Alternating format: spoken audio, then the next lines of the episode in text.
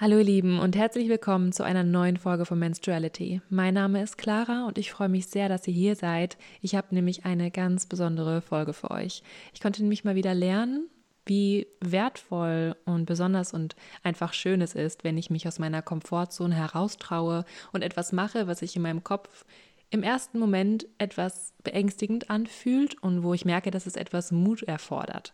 Als dann aber die liebe Eva auf mich zukam und Interesse gezeigt hat und ich mir ihre Arbeit genauer angeschaut habe und auch geguckt habe, wie sie so als Mensch ist, wie sie so als Mensch wirkt, war für mich einfach klar, dass ich sie hier im Menstruality Podcast als Gast haben möchte. Und daraus ist ein wunderwundervolles Gespräch entstanden. Eva Teja ist nämlich Zykluscoach und Dula. Und sie begleitet Frauen von der Menarche bis zur Menopause, also von der ersten Blutung bis zur letzten Blutung quasi. Und ja, ihr liegt einfach die Frauengesundheit sehr am Herzen und sie macht äh, Frauenkreise und Juni-Steaming-Sessions und ja, ist da einfach sehr engagiert und sehr mit dem Herzen dabei. Und wir haben ganz viel über das Thema Zyklus natürlich geredet. Na klar, wir sind beide Zyklus-Coach und es war einfach irgendwie super schön, sich da austauschen zu können und dir eben auch sehr spezielle Fragen stellen zu können, wo es mich einfach interessiert, wie, wie es da andere Menschen, wie es da anderen Menschen mitgeht, die da eben auch sich so intensiv mit diesem Thema beschäftigen.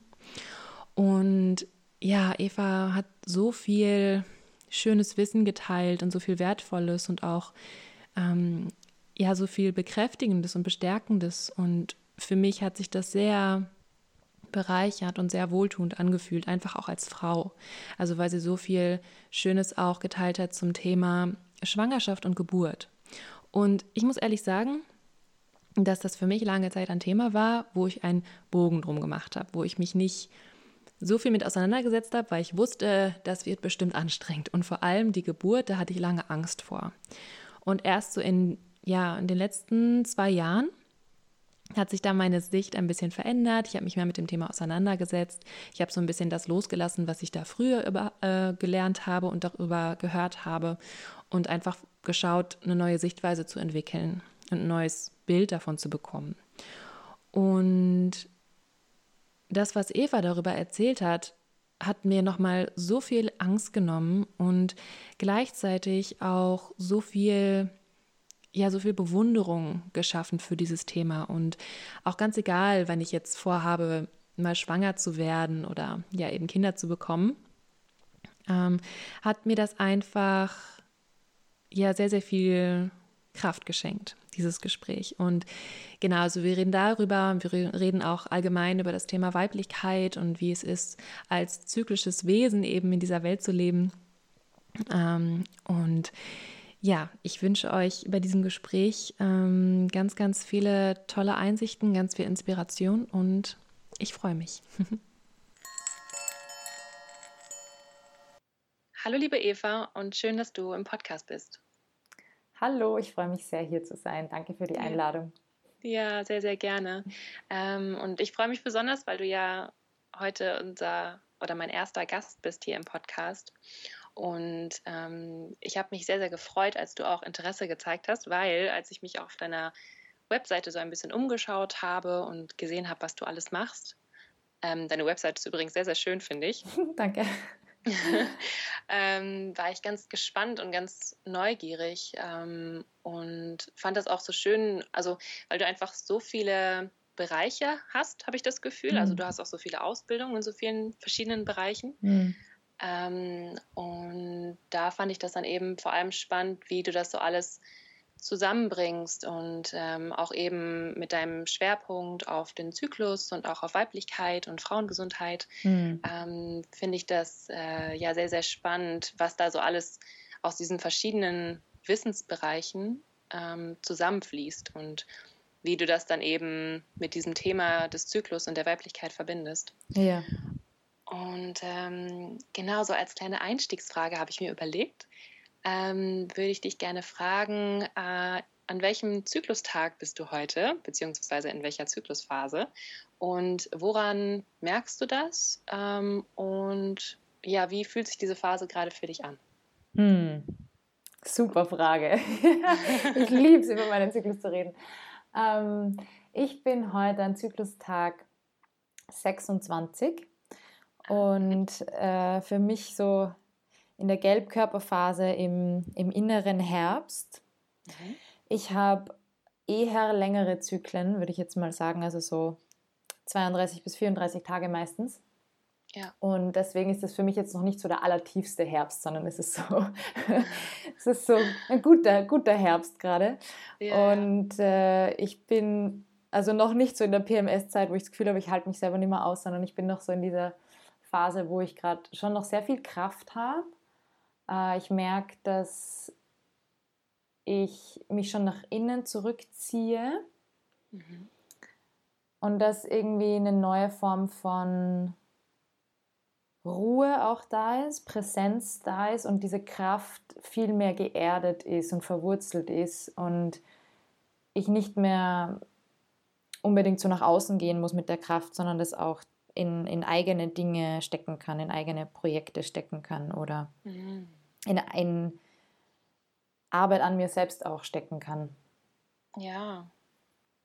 Und es fühlt Ach, sich schön. super an gerade. Also ich mag diese Phase sehr gerne. War das schon immer so? Ja, also ich bin schon, glaube ich, mehr geneigt dazu, die erste Zyklusphase sehr zu lieben, also vor allem mhm. den Frühling und den Sommer. Und ich merke, je, je mehr ich in meiner Mitte bin und mich im ganzen Zyklus gut um mich kümmere, desto schöner ist auch der Herbst. Oh ja. und, das merke ich auch. Ja, und wenn ich mich aber sehr verausgabe oder so, dann ist der Herbst auch oft äh, so, dass ich dann gereizt bin und mhm. ähm, mit meinen Mitmenschen mir schwer tue. Und das halte ich selbst auch schwer aus. Also macht mir auch keinen Spaß, wenn ich dann unhöflich wirke oder ja, ja. gereizt bin ja. oder so. Ich ähm, verstehe das immer mehr wie so eine wirkliche Erntezeit. Also, dass mhm. man da dann die Ernte hat der Phasen davor. Weißt genau. du, also das, ähm, je nachdem, wie man dann eben vorher die Energie eingeteilt hat ähm, ja. oder auch eben ja, Zeit für sich genommen hat oder auch immer wieder eben in seine Mitte kommt, so wird dann auch der Herbst. Genau. Ähm, genau. Ja. Ja, und ich, ich finde, der Herbst lädt auch so ganz klar dazu ein, so voll präsent zu sein. Mhm. Ich finde, im Frühling hat man diese Energie, zu schauen, in die Zukunft zu schauen, uns vorauszuplanen, ebenso wie wird jetzt dieses Monat, wie wird dieser Zyklus, wie wird dieses Jahr so ungefähr. Und im Herbst ist aber dieses komplett präsent sein, vielleicht auch zurückschauen, wie war dieser Zyklus bis jetzt mhm. und aber auch in die Dankbarkeit zu gehen und nicht dann weiter zu planen schon in das nächste Monat hinein, sondern okay, jetzt bin ich hier, wie fühlt sich das gerade an? Wie war dieser Zyklus? wofür kann ich dankbar sein? Mhm. Ja. Und hast du das dann auch manchmal, dass du das Gefühl hast, dass du in dieser Phase, ähm, also ich habe das Gefühl, hm, dass zu dieser Zeit ganz viele lose Enden irgendwie zusammenkommen und ich eben auch mhm. Dinge vollende oder abschließe, die ich vielleicht im Frühling angefangen habe oder schon im Zyklus davor, also bestimmte Projekte einfach. Mhm. Und ähm, ich versuche immer so äh, in, dieser, in dieser Phase Dinge auch abzuschließen, vor allem auch im Hinblick auf die Menstruation. Ja.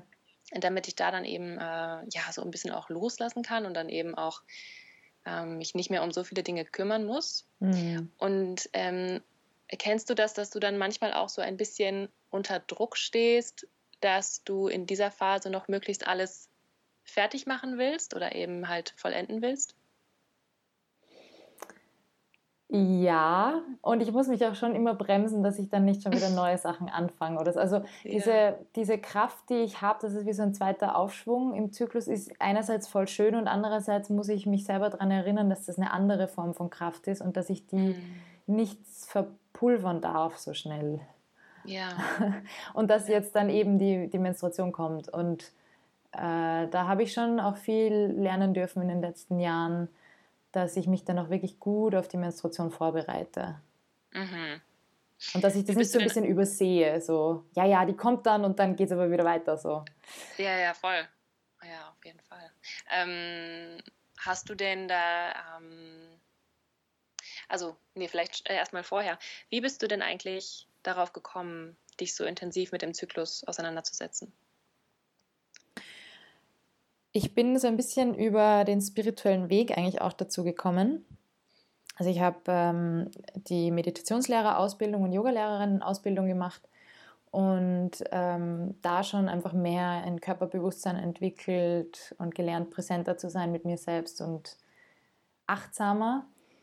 Und hatte aber immer wieder sehr schlimme Menstruationsbeschwerden Mhm. Das hat bei mir angefangen so in der Zeit der Matura, also Abitur, wo ich enormen Stress hatte und hat dann auch, ist dann noch schlimmer geworden, nachdem ich die Pille genommen und dann abgesetzt habe.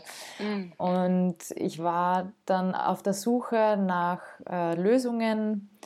Ähm, also lange Zeit habe ich es einfach mal hingenommen, dass das einfach so ist, dass man als Frau halt einfach Schmerzen hat und äh, das ist bei jeder so und das gehört einfach dazu. Und dann irgendwann gab es so einen Punkt, wo es mir gereicht hat und da habe ich dann begonnen zu recherchieren und bin in der westlichen Medizin einfach nicht fündig geworden und nicht gut beraten worden und ähm, habe dann äh, angefangen, ähm, den Roten Mond zu lesen. Da ist über eine Freundin zu mir gekommen, dieses Buch. Ach, und ja. ja, und das war so ein Augenöffner für mich und wo ich das erste Mal verstanden habe, ah ja, ich bin ein zyklisches Wesen und kein lineares Wesen und das hat so unglaublich viel Sinn gemacht. Und dann ist es eigentlich relativ schnell gegangen, dass ich ähm, gespürt habe, ich muss dieses Wissen weitergeben. Und ich habe begonnen, meinen Zyklus genau anzuschauen und mitzuschreiben, Tagebuch zu schreiben. Und habe dann Frauenkreise gegeben, wo ich dieses Wissen weitergegeben habe und wo wir das gemeinsam diskutiert und, und besprochen haben und, und geschaut haben, wie geht es uns denn. Und mhm. wo ich gemerkt habe, okay, ich bin überhaupt nicht alleine mit dem Thema.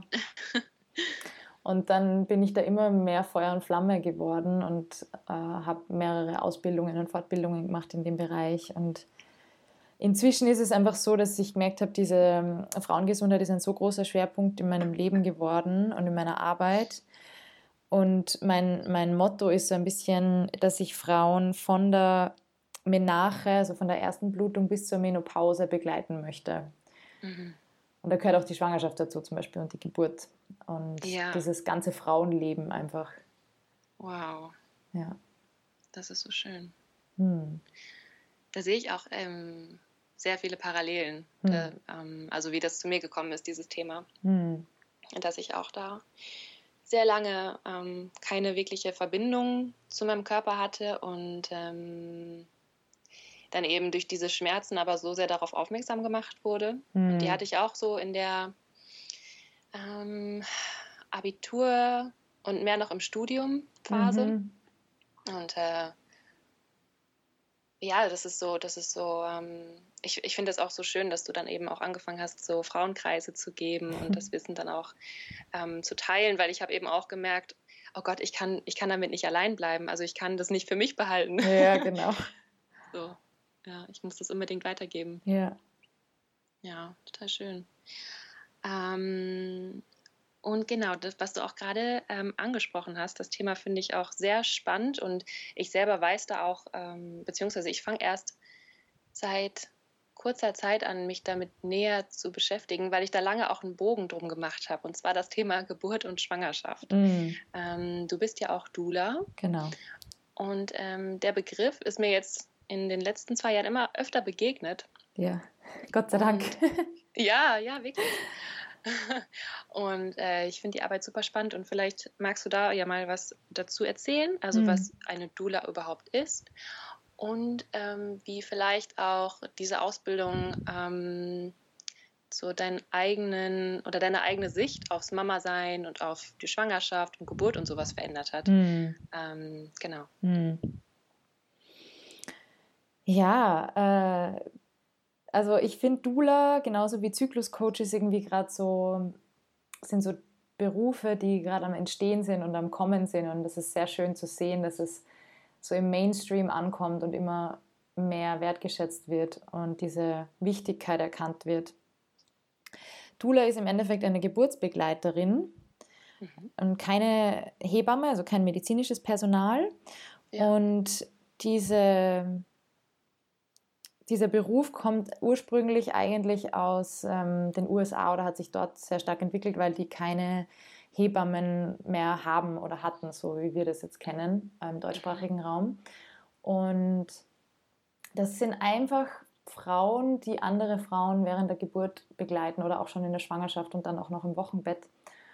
Ja. Und es gibt auch schon Studien darüber, äh, die eben auch zeigen, dass eine Doula wirklich eine positive Wirkung auf den Geburtsverlauf hat und äh, dass das einfach auch was anderes ist, als wenn eine Freundin mitkommt oder der Partner mitkommt, äh, weil die Doula im Endeffekt ähm, ein außerklinisches Personal ist. Das heißt, sie ist nicht äh, involviert in den Klinikablauf, sie ist nicht beeinflusst ähm, davon, sie hat keinen Schichtwechsel, sie hat keine ähm, ja, anderen Pläne, die sie verfolgt. Ähm, und als Doula, ich mache das immer so, ich lerne die Paare meistens in der Schwangerschaft schon kennen und äh, versuche sie dann einfach als Familie kennenzulernen oder die Mutter kennenzulernen und zu schauen, was sind ihre Bedürfnisse, wie stellt sie sich die Geburt vor, was braucht sie von mir und gehe dann in Rufbereitschaft drei Wochen vor der Geburt oder vom Geburtstermin.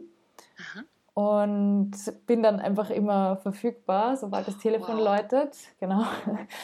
Und dann begleite ich die Mutter eben, sobald die Geburt losgeht, im Spital oder eben bei der Hausgeburt oder im Geburtshaus, ja. je nachdem, wo sie, wo sie das für sich wählen. Und bin dann auch die ganze Geburt wirklich dabei. Und äh, besuche sie dann natürlich auch im Wochenbett und für mich ist das eine ganz, ganz schöne und wichtige Arbeit, die mir sehr am Herzen liegt. Mir liegt Weiblichkeit generell am Herzen und ich finde, in unserer Gesellschaft ist es ganz wichtig, dass wir das Weibliche wieder ehren und wertschätzen. Und in unserer Geburtskultur fehlt das ganz oft, dass es mütterfreundlich ist. Also es ist auf jeden Fall kinderfreundlich, es geht immer um das Baby, es geht immer um das, äh, das Leben, das Überleben. Ähm, manchmal muss es dann auch schnell gehen. Äh, und es wird aber oft vergessen, wie geht es denn eigentlich der Mutter gerade dabei. Mhm. Und ich finde, als Dula kann man dann einen sehr großen Beitrag leisten dazu, dass man sich um das emotionale Wohl der Mutter kümmert. Und es ist natürlich wichtig, dass wir medizinisches Personal haben, das ist ganz klar. Als Doulas ersetzen wir auch nie eine Hebamme. Ähm, aber oft wird dann vergessen, dass die Gebärende die Gespräche natürlich genauso mitkriegt oder dass sie gerade keine Entscheidungen mehr treffen will oder kann oder dass sie ähm, in einem sehr besonderen magischen Moment eigentlich gerade ist, wo sie in sich kehrt und wo sie auf ihre Instinkte hört. Und wenn sie dann ständig abgelenkt wird und wenn dann ständig eingegriffen wird oder wenn es gemessen wird an gewissen ja, Punkten oder was sie zu leisten hätte oder wie schnell es jetzt gehen sollte oder ob der Muttermund schon offen sein sollte und und und, dann, mhm. dann erzeugt das einen Stress und ich meine, das ist ganz klar, wir leben in einer Leistungsgesellschaft, wo das leider sogar schon in den Kreissaal äh, ja. gekommen ist, diese, diese ähm, Haltung. Aber als Dula ist es einfach, finde ich, ganz wichtig, diesen Raum zu halten und präsent zu sein und für die Frau da zu sein und sie immer wieder zu bestärken, indem dass sie das kann, dass ihr Körper das kann, dass sie sich hingeben darf diesem Erlebnis, damit sie auch wirklich voll im Vertrauen sein kann und sich öffnen kann und, äh, und dieses Kind gebären kann. Ja. Wow. Ähm, ja, ich, ich habe das Gefühl, dass im, im Kreissaal oder eben in dieser Situation so wenig Vertrauen auf die Macht oder auf, auf die Kraft des weiblichen Körpers mhm. gelegt wird. Mhm. Also als, als wenn ähm, als wenn wir das nicht schon seit Jahrtausenden machen würden. Ja. ähm, und da, da, stinkt, also da, äh, da spielt ja auch sehr viel Instinkt und Intuition mit rein. Und Auf jeden Fall, ja. Ja, und, und Frauen wird schon so früh aberzogen, darauf zu hören. Ja und da eben mit in Verbindung zu gehen und ja, auch diese Kraft zu entdecken und auch eben daraus so eine, so eine Form von Selbstbestimmtheit zu entwickeln. Mhm. Und ich glaube, vor allem in so einer Situation, wo man so überrollt wird von, ähm, ja, also ich stelle mir das, ich stelle mir die, also eine Geburt einfach so, so übermächtig vor mhm. und so, also als ein so sehr einschneidendes Erlebnis. Ja. Und wenn man da dann eben nicht, ähm, ja, wenn man da das Gefühl hat, man kann sich selber nicht vertrauen, sondern es hängt von allen anderen ab, es mhm. hängt von den Ärztinnen ab, es hängt irgendwie davon ab, ähm, ja, wie gut man gerade irgendwie die Wehen aushält und da durchatmet und sowas. Yeah. Also, ne, dass, dass das eben, ähm, glaube ich, ganz viel Kraft nimmt. Also, dass das der, der Mutter yeah. auch ganz viel Kraft nimmt. Und yeah ja, da finde ich das eben so wertvoll, wenn da eben dann ein Mensch da ist, der eben präsent ist und genau dafür da ist, auch die Mutter wieder in ihre Kraft zu bringen und genau. auch ihr wieder dieses Vertrauen in sich selbst genau. zu schenken. Ja. Ähm, ich habe letztens noch mit meiner Schwester telefoniert, die hat zwei Kinder. Hm. Und ähm, sie hatte auch erzählt, dass sie bei ihrer ersten Geburt, da war sie eben noch sehr überfordert und ähm, hm hatte eine Hebamme, die ganz, ganz schrecklich war, meinte ja. sie, äh, die sie, also die einfach super streng war, mhm. ihr ganz viel Angst gemacht hat ja. und meinte, wenn sie jetzt nicht richtig mitspielen, dann wird ihr Kind äh, davon Schäden bekommen oder ja. also hatte, der hat sie richtig unter Druck gesetzt. Mhm. Und da hatte sie eben auch dann das Problem, dass, dass der Muttermund sich nicht richtig geöffnet hat. Ja, klar. Ne, weil sie eben so unter Anspannung genau. war, so unter Stress war und mhm. eben nicht loslassen wollte. Sie wollte ihr Kind nicht loslassen. Ja, weil sie wollte es ja beschützen vor dieser genau. bösen Frau. Genau, sie wollte, sie, sie wollte ihr Kind nicht in diese Umwelt ja. lassen. Ja, genau. So krass. Und ja. ähm, das hat immer noch Auswirkungen auf mhm. heute. Also er, ähm, der ist jetzt fünf Jahre alt. Ja. Und äh, das hatte sie letztens erst, diese, diese Connection hat sie jetzt letztens gemacht, dass sie eben jetzt nochmal richtig loslassen üben muss. Ja. Vor allem jetzt auch mit der Schule und so. Ja. Und, ähm, genau. Ja, es macht auch ganz viel mit uns, wie wir geboren werden. So. Also mhm. das prägt schon auch unser Leben. Und ich finde, also du hast voll recht, natürlich, wir Frauen machen das seit jeher, dass wir gebären und nur so überlebt unsere Menschheit. Ähm, aber man, man darf nicht vergessen, dass die Frauen heutzutage natürlich teilweise auch sehr ungesund leben oder überhaupt keine mhm. Verbindung mit ihrem Körper haben. Und die Geburt ist einfach ein Schwellenübergang und ist so eine Art Initiation. Ähm, und viele sind darauf nicht mehr vorbereitet. Die glauben, es ist einfach dann nur ein körperliches ein körperliches Erlebnis.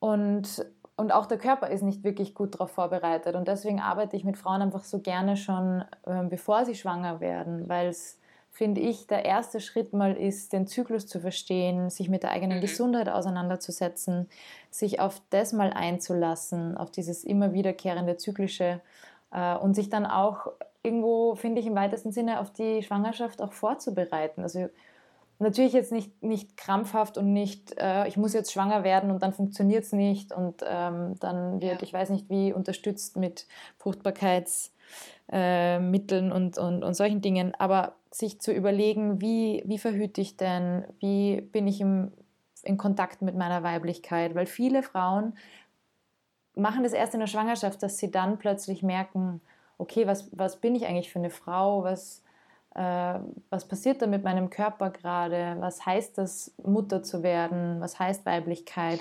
Und neun Monate sind dann schon sehr kurz für, für so viele ja. neue Themen, die auf einmal einprasseln. Ja.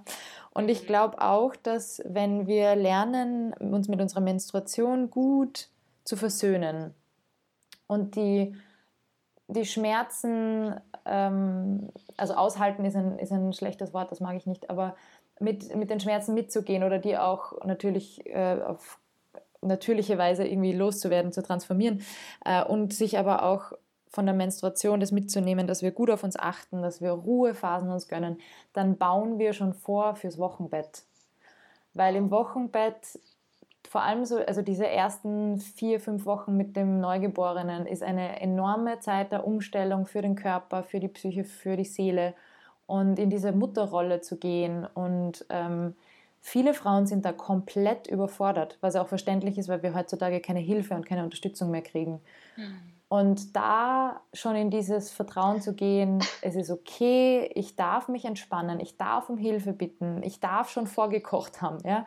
Da, da hilft dieses Wissen um die Menstruation Und, und natürlich hilft es auch, wenn man dann eben eine Dula hat oder ähm, Freunde, die kommen und was kochen und sich einfach Unterstützung nimmt und hilft, äh, also und um Hilfe bittet. So. Mhm. Das heißt, alles, was man so schon in diesem Zyklusbewusstsein lernt, ähm, kann dann darauf vorbereiten. Auf jeden Fall. Ja. Und das heißt ja auch, dass die momentane Praxis, die sehr weit verbreitet ist, mit dem Gedanken, dass ähm, wenn eine Frau verhüten will, dass sie eben hormonell verhütet und die Pille nimmt mhm. beispielsweise. Und dann ist es ja ganz oft üblich, dass dann eben gesagt wird, ja, und wenn sie dann schwanger werden wollen, dann setzen sie die Pille einfach ab und versuchen schwanger zu werden. Genau. Und das ist ja unglaublich. Also das nimmt einem ja so viel eben, was man alles lernen könnte ja. für diese Zeit der Schwangerschaft. Also das wirft einen ja wenn man dann eben auch, also ich habe auch schon von vielen gehört, dass sie die Pille abgesetzt haben und dann einen Monat später schwanger geworden sind. Und sich natürlich auch darüber gefreut haben. Ja.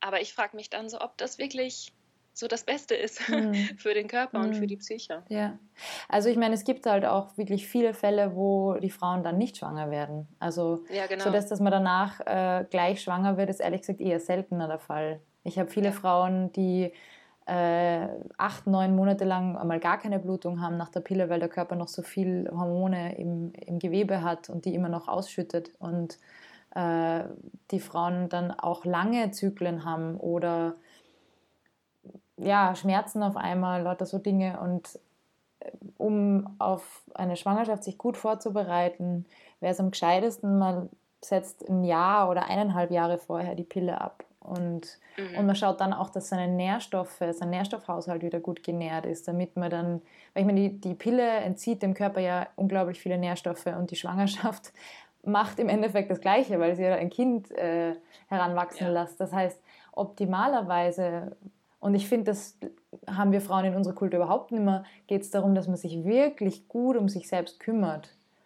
Und dass man schaut, dass man gesund ist, dass man genährt ist von dem Essen, das man isst, dass man viele Ruhephasen sich immer wieder gönnt, ja, dass man gut in seiner Mitte ist, bevor man, bevor man schwanger wird. Weil ab der Schwangerschaft geht es ums Geben. Da geht es dann permanent um, um das, dass man das Beste von seinem Körper hergibt, um ein Kind äh, heranwachsen zu lassen. Und ab der Geburt ändert sich das nicht. Ja?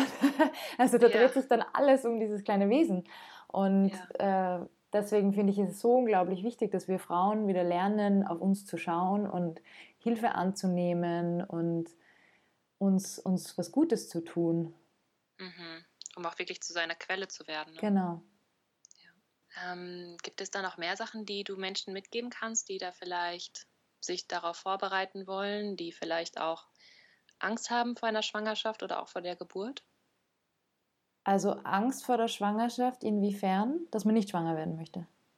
Ähm, genau, also viele wollen ja eben oder ähm, ja, ich glaube, woher das auch viel kommt, ist, dass uns auch von, von ähm, ganz frühem Alter an Angst gemacht wird vor der Schwangerschaft mhm. und dass man hm. möglichst aufpassen muss, dass man nicht schwanger wird. Und ja ganz viel der Aufklärung eigentlich nur darin besteht, yeah. wie das eben nicht passiert. Ne? Yeah. Und, ähm, und, da entsteht dann eben ja so eine, so eine Furcht, würde ich mm. schon fast sagen. Also das mm. kenne ich auf jeden Fall auch von mir. Das hatte ich auch viele Jahre lang, dass ich eben äh, gedacht, oh Mann, was mache ich denn nur, wenn mir das dann passiert und wie gehe ich damit um und oh Gott, oh Gott und ähm, hatte dann auch schon irgendwie ein paar Schwangerschaftstests ja. mal gemacht ne?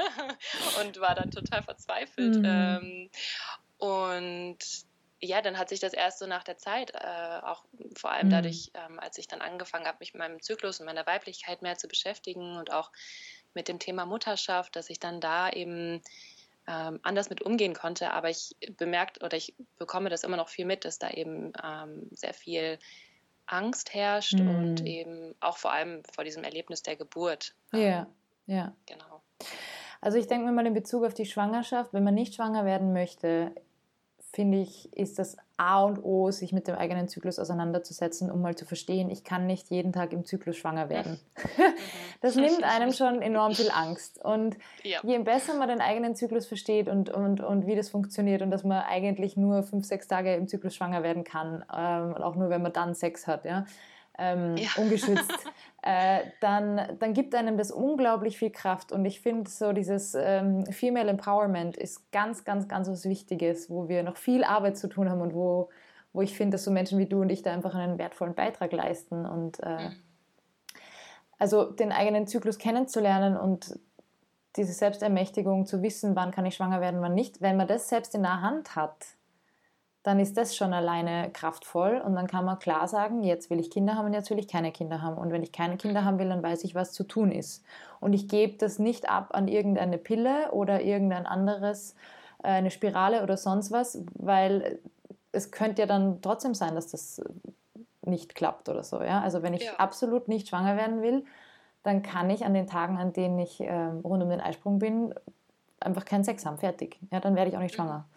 Mhm. Ähm, das andere ist natürlich irgendwo so diese Angst vor der Schwangerschaft. Ja, man will vielleicht schwanger werden, aber man ist sich noch nicht sicher und so. Äh, in unserer Gesellschaft ist es verdammt hart, Frau zu sein, finde ich, weil man vor allem ab dem Zeitpunkt, wo man schwanger ist, spätestens da das Gefühl hat, der eigene Körper gehört einem nicht mehr wirklich. Mhm. Und der Staat greift ein. Also ich weiß nicht, wie es in Deutschland ist, aber in Österreich muss man sehr viele ähm, Vorsorgeuntersuchungen dann eben machen in der Schwangerschaft und ähm, Ultraschall und ich weiß nicht was alles. Und wenn man das verweigert, dann wird einem auch das Kindergeld gestrichen zu einem gewissen Grad. Ja? ja? Mhm. Also das ist wirklich verknüpft ähm, damit. Ich, ich verstehe zwar einerseits ein bisschen natürlich, wo das auch herkommt, aber andererseits ist es krass, wie viel Macht über den weiblichen Körper der Staat ausüben kann. Und auch das, dass in unserer Gesellschaft das total normal ist, einer wildfremden Frau auf den Bauch zu greifen ja, also das sind lauter so Dinge, wo ich das Gefühl habe, da dürfen wir Frauen wirklich auch hier wieder lernen, voll zu uns zu stehen und auch unsere Grenzen wahrzunehmen und zu sagen, hey, stopp, nur weil ich schwanger bin, heißt das nicht, dass du mir näher kommen darfst. Mhm. Dieses Kind ist nicht unser Kind. Ja? ähm, und dann im, in Bezug auf Angst äh, vor der Geburt, ich finde es immer so schockierend, wie, mit welchen Bildern und Geschichten wir aufwachsen. Also mein einschneidendstes Erlebnis ist bei Malcolm in the Middle. Es war so meine, also ich, ich habe es jetzt nicht oft geschaut, aber es war halt im Fernsehen in, in der Zeit, in ja. der ich aufgewachsen bin. Ich habe auch ganz oft geguckt. Ja, und diese Mutter hat doch dann irgendwie, glaube ich, noch den fünften Sohn bekommen oder so. Und äh, da hat sie geschrien und äh, also das war eine ganz entsetzliche Geburt so ungefähr. Ja. Und das ist so eingefahren in mich und ich habe auch lange Zeit einfach das Gefühl gehabt, boah, das ist was ganz, ganz, ganz, ganz Furchtbares und ganz schlimm und wieso bestraft uns der liebe Gott so ungefähr mit sowas. Ja, ja. Ähm, und viel, ja, sehr viele Frauen haben Angst vor der Geburt. Und das ist aber, weil wir so viel Macht abgeben, weil wir dann sagen, ja, wir gehen da in das Krankenhaus und da sind dann die Ärzte und die kümmern sich dann eh drum. Und ähm, und ja, das wird verdammt wehtun und es wird nicht angenehm und dann wird vielleicht auch noch eine Geburtsverletzung daraus resultieren. Aber wir nehmen das alles hin und wir, wir fühlen uns dem auch so ausgeliefert. Ja. Und je mehr wir aber auch hier wieder in die Selbstermächtigung gehen und uns informieren und aber auch wissen, was brauche ich, damit es mir gut geht, was brauche ich, damit ich entspannen kann, was brauche ich, wenn ich Schmerzen habe, damit ich da gut durchkomme, was für Menschen brauche ich rundherum, was für eine Energie, was für Botschaften will ich kriegen von denen, wenn es mir schlecht geht oder wenn ich das Gefühl habe, ich packe das jetzt nicht mehr. Je mehr wir uns da bewusst werden, desto mehr können wir dieses Geburtserlebnis auch ähm, ja, lenken ist jetzt das falsche Wort, weil Geburt ist immer ein, eine Hingabe und ein Surrendering und man kann das nicht lenken, ja. Aber desto mehr bin ich dann in meiner Mitte. Und deswegen glaube ich, das ist ganz, ganz wichtig, dass man sich einfach überlegt, wo will ich gebären, was für Menschen sollen da dabei sein, wie soll die Haltung dieser Menschen sein, was, was äh, wertschätzen die mich auch als Mensch oder geht es da nur um dieses Kind und nur darum, dass das möglichst schnell rauskommt? Ja? Was sind deren Haltungen, Glaubenssätze? Und auch zu verstehen, dass wir als Frauen, vor allem wenn wir gebären oder wenn wir immer, wenn wir körperliche Prozesse durchlaufen, da sind wir ja sehr auch verbunden mit, mit diesem tierischen, animalischen, ja, mit unseren Instinkten. Das heißt, eine Mutter, die jetzt nicht vollgepumpt ist mit, mit irgendwelchen Medikamenten, ja, die hat eine Verbindung zu ihren Instinkten und zu ihrer Intuition und das wird richtig sein. Und wenn sie das weiß und wenn sie da weiß, ja, ich, ich vertraue dem, und wenn sie darin bestärkt wird, dann ist das auch gut. Und wenn da dagegen geredet wird und dann gesagt wird, sie setzen das Leben ihres Kindes aufs Spiel, was sind sie für eine schlechte Mutter, ja, das, das, das nagt unglaublich an einem, weil man will natürlich als Mutter, dass dieses Kind gesund auf die Welt kommt. Natürlich. Und ich, da, da fängt es auch wieder an. Da braucht es eine, eine mütterfreundliche Geburtskultur und eine Wertschätzung des Weiblichen mhm. von unserem System. Ja, wow. Also, dass es ganz wichtig ist, dass man auch Menschen um sich herum hat, wo dann wahrscheinlich auch die Dula dann sehr, sehr wertvoll ist. Mhm. Wo ja. man das Gefühl hat, man wird gesehen und man wird auch, oder die anderen Menschen haben Vertrauen darin, dass man genau. selber schon weiß, genau. ähm, was dann gerade in dem Moment das Richtige ist. Und Vertrauen auf, also auf beiden Seiten auch, weil das Schlimme ist ja halt auch, dass wir dann die Extreme haben, wo Frauen wissen, ich vertraue meinem Körper, aber ich vertraue dem System nicht mehr und wo die Hebamme dann was sagt, was klug wäre und die Mutter ist ja. dann schon so dagegen, weil sie Angst hat, dass dann was Schlimmes passiert, dass sie dem nicht mehr vertrauen kann. Und das ist auch kontraproduktiv. Ja, ja. Ja, es ist bestimmt auch nicht leicht, dann eben, also wenn, äh, weil ich mir vorstelle, dass ja eine Hebamme sehr viel Wissen hat hm. und sehr viel Erfahrung und dann das bestimmt eine super schwierige Situation ist, wenn man wenn man da so verschiedene äh, Meinungen hat oder dann eben auch nicht weiß, soll ich jetzt darauf hören, was jetzt mein Körper mir sagt, ja. oder soll ich jetzt darauf hören, was die Frau sagt, die schon so viel Erfahrung hat. Ja. Ähm, es kommt natürlich auch darauf an, welche Erfahrungen sie haben. Also ja. Viele haben halt auch eben vor allem so in den Spitälern diese die, äh, Geburten, die immer ähnlich ablaufen. Irgendwann geht nichts mehr weiter und dann bekommt man einen Wehentropf oder, oder es wird eingeleitet oder was auch immer. Also es ist einfach schon so viel Intervention äh, da und gewöhnt, genau. Ja, ja. Ähm, dass man dann oft die natürliche Geburt auch so ein bisschen erkämpfen muss, was auch wieder anstrengend ist. Und das, das ist, finde ich, so der springende mhm. Punkt. Eine Geburt sollte nie ein Kampf sein und das ist es leider so oft. Ja, voll. Ja. ist ja voll der Überlebenskampf. Genau, genau. Hm. Ja, also einfach die Geschichte auch neu schreiben, ne? Ja. Wie wir Geburt sehen und wahrnehmen und auch einfach wieder dahin finden, wie es auf natürliche Art passieren kann und dass da eben mehr und mehr Menschen wieder diese Erfahrung machen. Ja. Ja. Würdest du eine Hausgeburt empfehlen? Äh, prinzipiell spricht nichts gegen eine Hausgeburt. Also die ist jetzt nicht irgendwie unsicherer als eine Krankenhausgeburt, wenn die Mutter gesund ist, wenn das Kind gesund ist. Ja. Ähm, das Problem ist halt heutzutage oft, dass man kaum noch Hebammen findet, die Hausgeburten begleiten. Mhm. In Deutschland liegt es an dem, dass die Versicherungen so extrem teuer sind, dass die meisten Hebammen damit nicht, also nicht mehr leben können von dem Job, wenn sie Hausgeburten betreuen. Ja. Ähm, in Österreich ist es auch ist es nicht ganz so wegen den Versicherungen, aber es kommt einfach ein bisschen auf den Ort auch drauf an. Mhm. Ähm, ich finde, Geburtshäuser sind auch eine schöne Alternative, wenn man das Gefühl hat, daheim fühlt sich nicht so stimmig an, ähm, dann in ein Geburtshaus zu fahren weil die natürlich auch, falls was sein sollte, schneller mal ins Spital fahren können. Ja. Ich finde generell, man kann auch eine total schöne Spitalsgeburt haben. Es geht einfach darum, sich auszusuchen, was für ein Spital wähle ich, ja, kann ich wählen. Naja, ich meine, das ist auch ein Luxus, wenn ich sagen kann, ich kann zwischen verschiedenen Spitälern wählen. Wie ist deren Philosophie? Ähm, wie sind die Hebammen dort? Ich meine, die Hebammen im Spital, die wechseln halt. Ja. Das ist dann Schichtwechsel, außer man kommt mit der eigenen Wahlhebamme, aber da kann man dann halt auch nie wissen, wer kommt jetzt oder geht dann jemand, der voll nett war und es kommt jemand anderer, den ich nicht so toll finde. Uiuiui. Oh ja, also das vergessen auch viele Frauen. Genau. Ja, und krass. deswegen finde ich das auch wieder so schön, wenn man eine Dula dabei hat, weil die ist einfach die ganze Zeit dabei, auch wenn die ja. Geburt 18 Stunden dauert. Mhm. Und ähm, kann auch den Partner mal abwechseln, weil der ist ja dann auch schon irgendwann durch oder würde gerne mal was trinken gehen oder spazieren gehen oder so. Ähm, ja. Und da braucht es aber dieses kontinuierliche, okay, ich bin für dich da und ich, und ich stärke dir den Rücken. Ach, ja, wie toll, dass es das gibt. Ja. Ich freue mich schon. Ich freue mich schon darauf. ich sage auch immer, also ich habe für die Hörerinnen und Hörer, die das nicht wissen, ich habe selber keine Kinder, noch nicht.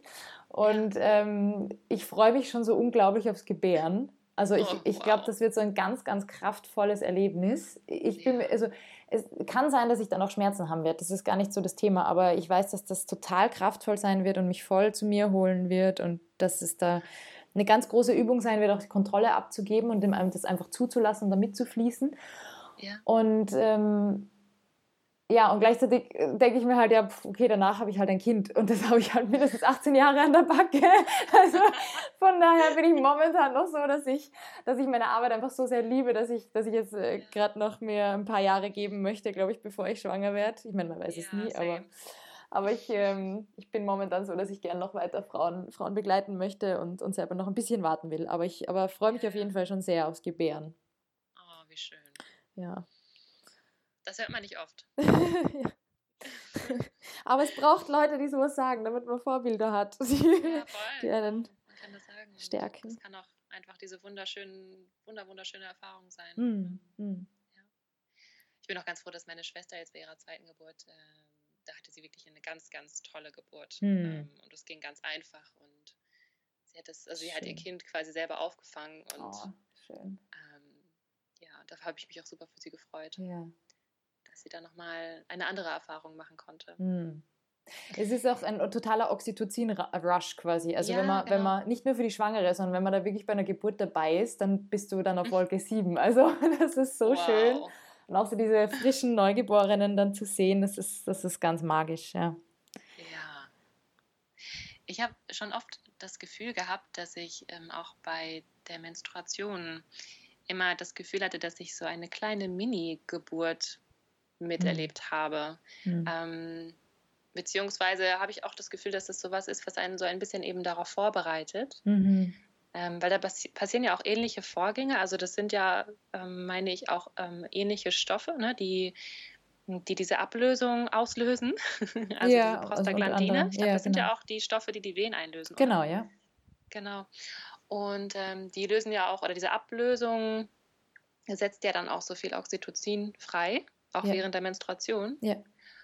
Und ähm, ich hatte damals, ähm, als ich diese starken Schmerzen hatte, also weil das ist jetzt so ein komplett anderes Bild, was ich jetzt heute damit habe, weil damals ähm, ja, hatte ich eben diese starken Regelschmerzen. Ich habe aber auch die Pille genommen, das heißt, ich hatte keine ech- echte Menstruation. Hm. Aber immer bei dieser Blutung hatte ich halt diese starken, starken Schmerzen. Hm. Und meine Mama meinte auch schon immer, das, äh, das wirkte wie, als hätte ich Wehen Mhm. oder als hätte ich so Wehenschmerzen. Hm. Und ähm, da dachte ich dann immer, oh Gott, okay, ich weiß nicht, ob ich das irgendwann mal wirklich erleben will, ne? Ja, wenn, ja. wenn das dann so eine heftige Erfahrung ist. Und äh, hatte da eben da, also dadurch äh, ist dann auch sehr viel Angst bei mir entstanden, eben weil ich schon solche starken Schmerzen durchgemacht habe. Ja. Und ähm, ja, dann hat sich das ja durch ganz viel Zyklusbewusstsein und ganz viel Körperheilen ähm, hat sich das ja alles gelöst. Hm. Und dann habe ich ja eben auch eine ganz neue Sicht entdeckt auf meinen Zyklus Ja. und ähm, erlebe jetzt vor allem auch äh, seit fünf, sechs Zyklen meine Menstruation auf eine ganz neue Art, weil ich eben für mich entschieden habe, mir dann auch immer eine menstruelle Auszeit zu nehmen. Ja. Und seitdem ich mich so komplett bewusst in diese Zeit, in diese Phase fallen lasse und auch, was da eben in meinem Körper passiert und auch, mh, ja, diese Blutung wirklich auf allen Ebenen wirken lasse. Also Hm. nicht nur, nicht nur körperlich, sondern auch seelisch und Ja. emotional. Ne? Also, dass Mhm. ich da richtig äh, reingehe in diese Erfahrung und da manchmal so auf Wolke 7 auch bin und so voller Liebe und Ja. so voller Verbundenheit mit mir selbst. Schön. Und ich fühle ich fühl mich da zu keinem Moment einsam. Also, das Hm. ist so richtig krass. Ja. Und so ein bisschen stelle ich mir das vor, vielleicht mit der Ja. Geburt. Ja. Ja, ich auch. Und ich glaube, also findest du nicht auch, dass man bei der Menstruation sehr gut üben kann, loslassen und hingeben? Ja, Ja, und das finde ich, kann man bei der Geburt oder das muss man bei der Geburt auch machen, damit dieses Kind Mhm. kommen kann und sich zu öffnen. Und äh, ja, ich denke mir bei, bei der Geburt, man hat auf jeden Fall die Chance, sich auch verbunden zu fühlen mit allem und, und mit allen, die vor einem geboren haben, nach einem gebären werden und alle, die gleichzeitig gerade irgendwo am anderen Ende der Welt gebären. Also mhm. das ist eine, so eine starke Verbindung mit der eigenen Weiblichkeit und der eigenen weiblichen Kraft. Und das können wir bei der Menstruation definitiv üben. Also es wird Ja. sicher anders sein dann bei der Geburt, aber wir können das üben, uns da hinzugeben. Und wie du sagst, wenn du dann so verbunden bist mit dir selbst und dich nicht alleine fühlst, dann ich finde, das hat auch was so Transzendentes irgendwie so ein bisschen, ja. Also diese, ja. was Heiliges. Was ganz Heiliges. Ja. Absolut.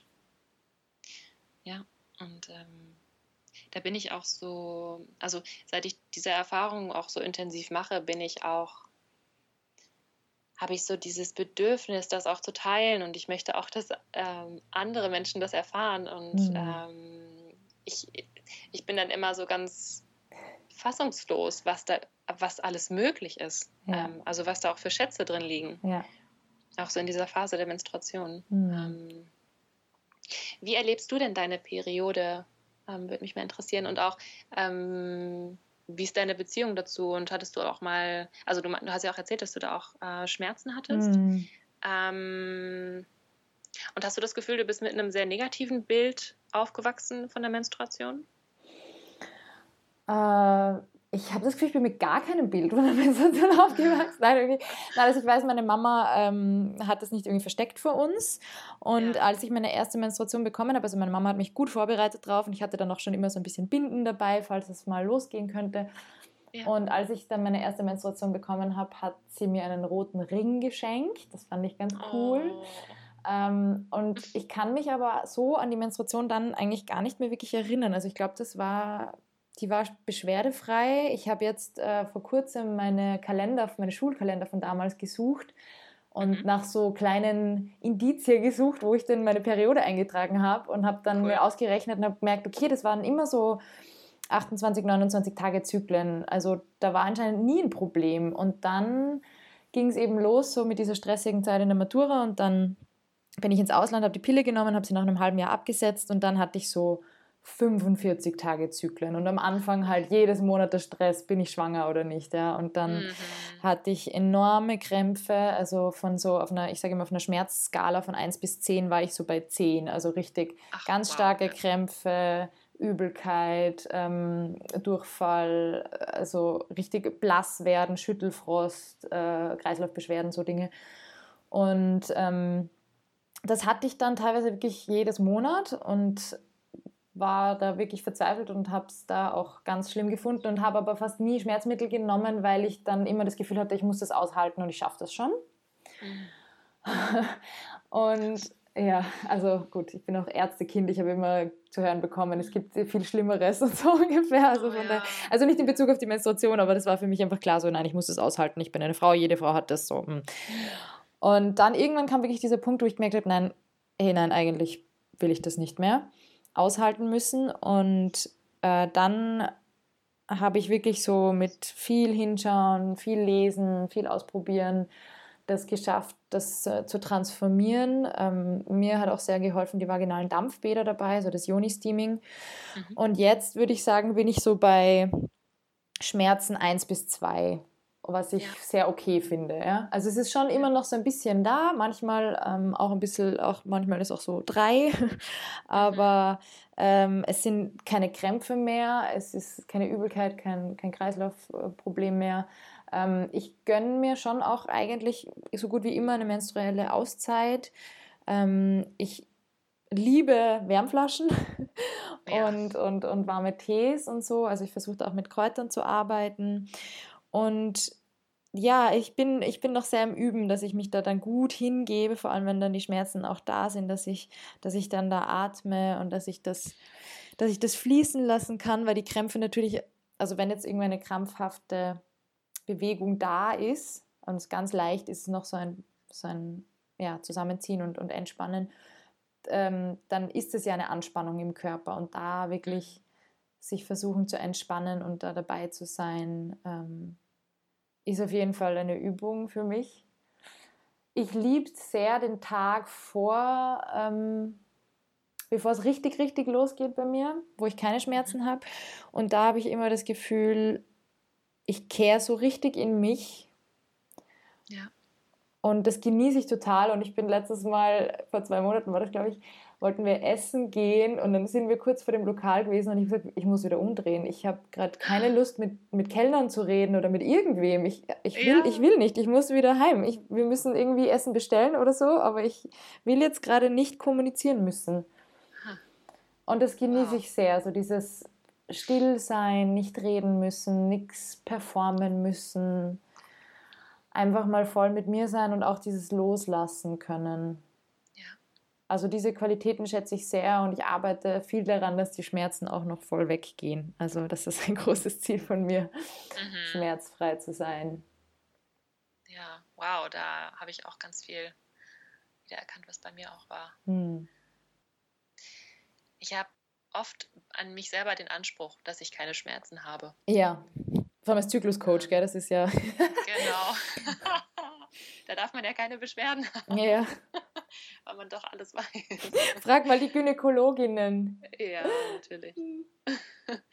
Und es ist ja auch nochmal ein Riesenunterschied, ob man weiß, was einem gut tun würde und das, was man tatsächlich auch umsetzen kann. genau, ja. Und ja. auch kann, ja. Also ich meine, ich habe es jetzt schon noch gemerkt, in den letzten Monaten also ich versuche das mit dieser Periodenzeit, dass ich mir das freinehme, das in den Kalender eingetragen und dann ist genau da irgendein Familienfest oder irgendein, mhm. ich weiß nicht was, Termin, äh, wo ich mir echt denke, das kann ja jetzt nicht sein, dass das genau an den Tagen dann immer sein ja. muss.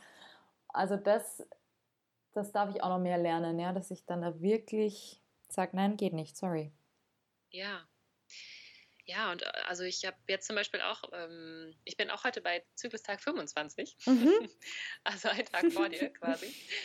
Und äh, ich habe auch nächste Woche, also ich habe mir das auch schon eingetragen, ähm, ich habe auch momentan etwas längere Zyklen, mhm. so bei 32 bis 35. Mhm.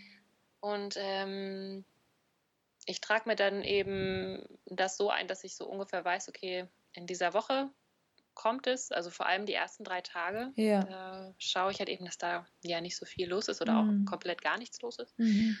Und da hat zum Beispiel jetzt mein Neffe Geburtstag. und dann gehe ich so, oh. Also auch, auch irgendwie, ich wäre auch so gerne dabei, aber ja. ich weiß auch, dass ich, ähm, wenn ich in diesem Zustand bin, nicht so richtig da bin. Genau. Beziehungsweise es einfach sehr, sehr anstrengend ist für genau. mich, so nach außen zu gehen. Ja weil ich viel lieber gerade versinken würde. Mhm. Und eben auch weiß, dass diese Phase so besonders ist und dass ich das, also dass ich diesen Zugang zu mir selber auf diese Art und Weise auch nicht die ganze Zeit über habe. Also dass es ne, eben yeah. so ein heiliger Abschnitt ist, so eine heilige Phase, dass ich weiß, okay, da ist, ähm, das ist etwas, was einfach für mich und für mein Leben und auch, ähm, auch wie ich in meine Kraft komme, ist das so eine besondere Phase. Und dann ist halt eben die Frage, wie, wie wichtig sind dann eben ja solche, ähm, solche Situationen oder eben, dass man dann zu einem Geburtstag hingeht oder eben andere mhm. Menschen nicht enttäuscht oder ja. ähm, ne, so. Und das ist ja dann auch immer die Frage, inwiefern man dann auch, aber auch wirklich da sein kann, genau. wenn man eben die Tage hat. Ja. Ähm, genau. Und ich würde mir das auch immer so sehr dann für andere wünschen, wenn die eben ihre Menstruation ja. gerade haben und ich kriege das mit. Oder ja. ich treffe mich mit einer Freundin und mhm. sie ist gerade in ihrem zweiten Tag und ich dachte mir so, oh nein, was machst du hier? Ja, genau. ja. Ja, und ich denke mir, ja. auf der anderen Seite bin ich meinen Schmerzen dann auch immer ganz dankbar, weil ich weiß, wenn ich keine Schmerzen hätte, würde ich wahrscheinlich weiter Vollgas mhm. geben, mhm. würde ich weiter arbeiten. Und deswegen ist es auch oft so ein Reminder, okay, wirklich Pausen zu machen, wirklich einen Gang runter, Homeoffice, keine Klientinnen sehen, lauter so Dinge. Ja, ja, genau. Ja, genau. Also zum einen kann man da, kann, kann einem das helfen, wenn, wenn man eben bestimmte Beschwerden hat oder auch merkt, dass man irgendwie nicht so viel Energie hat, mhm. dass man dann auch einfach im Körper signalisiert bekommt, so jetzt mach mal ein bisschen langsamer und ähm, versuch vielleicht nicht so viel Erwartung an dich hier zu haben und Verantwortung auch ein bisschen abzugeben und zu gucken, was jetzt gerade wirklich sein muss. Also muss ich jetzt gerade diese ganzen Punkte auf meiner To-Do-Liste stehen haben? Sind die gerade wirklich alle so wichtig? Ja. Oder kann ich das vielleicht auch ähm, verschieben? Und ja, manchmal, also ich glaube, wichtig ist einfach, dass man dafür sich selber diese Erfahrung macht und auch schaut, ähm, wie man diese Phase erleben möchte und das vielleicht auch einfach mal ausprobiert, wie es denn ist, wenn man da keinen Termin hat, wenn man da einfach komplett nur für sich irgendwie den Tag hat mhm. ähm, und sich da so, ja, sich so hingeben kann. In diesem ganzen, ähm, in diesem ganzen Konzept der Zyklusphasen sehe ich dann auch manchmal die Gefahr, oder nicht die Gefahr, aber mh, mm, dass es für manche Menschen eben auch so ein einengendes Konzept sein könnte Weißt du, was ich meine? Also mhm. es gibt ja diese verschiedenen Zyklusphasen und eben auch die inneren Jahreszeiten und dann auch diese ganzen Archetypen, eben wie ja. sich unsere Energie da entwickelt und verändert und was vielleicht in dieser einen Phase mehr Thema sein könnte und was in der anderen Phase mehr Thema ist. Mhm. Und ähm, ich versuche das auch immer ganz aktiv für mich einfach als Inspiration zu sehen und als Wegweiser mhm. und nicht als so, müsst, so muss es jetzt sein oder so muss ich mich jetzt fühlen. Ja. ähm, fühlst du das auch manchmal, dass du da aufpassen musst, dass du dich nicht zu sehr daran orientierst?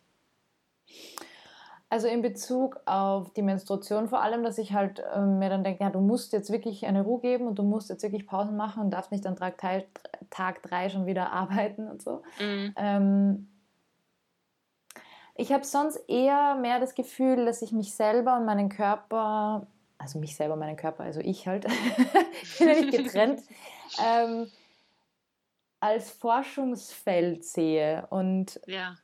einfach schaue, was funktioniert für mich und wie funktioniere ich an den verschiedenen Tagen. Und dadurch, dass ich eben ein bisschen einen längeren Zyklus habe, kann man das Schema 28-Tage-Zyklus sowieso nicht äh, ähm, auf meinen Zyklus übertragen. Also deswegen habe ich auch zuerst gesagt, Tag 26 ist bei mir nicht tiefster Herbst und in zwei Tagen ist Menstruation, sondern ich bin noch so in meinem mhm. schönen Indian Summer. und ja, das ist einfach wirklich so dieses, was ist es für mich und was ist es dieses Monat für mich? Weil jedes Monat ja. schaut dann auch wieder anders aus und ich kann eigentlich nur zuschauen und mir Dinge notieren, die mir auffallen und ja, darauf achten, dass es mir gut geht und dann staunen und sehen, was passiert. und mich mhm. hingeben. ja, voll. Das ist schön. Mhm.